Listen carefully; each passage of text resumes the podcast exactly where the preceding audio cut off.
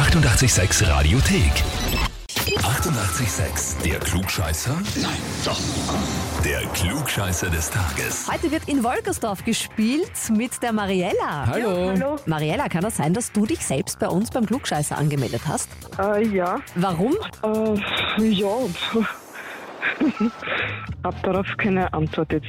Magst du Herausforderungen? Ja, genau. Dann äh, gibt es jetzt eine Herausforderung für dich, okay? Okay. Es ist heute Tag der Mücke oder Gelse auch genannt bei uns. Okay. Sind ja schon ziemlich lästige Viecher. Also ich finde, heuer können es die über heuer, heuer können es wieder. Es gibt ja über 3500 Stechmückenarten auf der Welt. Bei uns kommen circa in unseren Breitengraden circa 50 davon vor. Ähm, stechen tun ja im Prinzip nur die Weibchen und äh, das hat auch eigentlich mehr mit der Fortpflanzung als mit einfacher Ernährung zu tun. Sie brauchen äh, die im Blut enthaltenen Proteine und das Eisen für die Produktion der Eier. Doch diese ganz kleinen, winzigen, lästigen Quälgeister haben in bestimmten Ökosystemen teilweise auch positive Auswirkungen. Es ist ja alles für was gut, ne? Welche der folgenden Auswirkungen stimmt aber nicht? Entweder A. Gelsenlarven reinigen das Wasser, in dem sie sich befinden. Sie ernähren sich nämlich von Mikropartikeln und organischen Abfällen. Oder B. Gelsen sind essentiell in der Ernährung von Fledermäusen. Es wird angenommen, dass einige Fledermausarten tatsächlich aussterben würden, wenn es keine Gelsen mehr gäbe.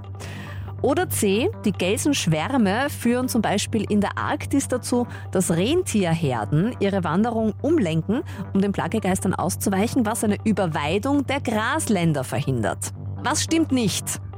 Entweder das zweite oder dritte. Also B oder C. Musst dich schon für eins entscheiden. Hm. Was Ich haben wir erfunden? B. B. Wie kommst du jetzt auf das? Na, gefühlsmäßig, keine Ahnung. So ein gutes Gefühl, das du hast, Marielle, das ist die richtige Antwort. Na schon. Das haben wir uns nämlich aus den Fingern gesaugt.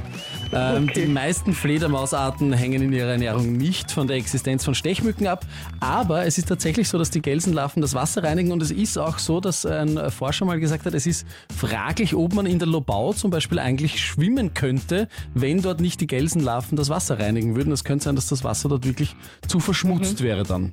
Und sogar Rentiere flüchten vor Gelsen. Genau, und die Rentiere flüchten Ja, vor Gelsen und das verhindert eben, dass diese Grasländer dort komplett zertrampelt und überweidet werden. Herausforderung angenommen und bestanden. Das bedeutet, du bist unser Klugscheißer des Tages, bekommst dementsprechend eine Urkunde als Beweis und das heiß begehrte klugscheißer -Heferl. Gratuliere! Danke. Haben wir auch schon lange nicht mehr gehabt, jemanden, der sich selbst anmeldet. Ja. Finde ich super. Ja, aber das ist ja vollkommen okay. Ob ihr euch selbst anmeldet oder die anderen Klugscheißerinnen oder Klugscheißer in eurem Umfeld, einfach auf radio886.at. Die 88,6 Radiothek. Jederzeit abrufbar auf radio886.at. 88,6. Eighty-eight, sex.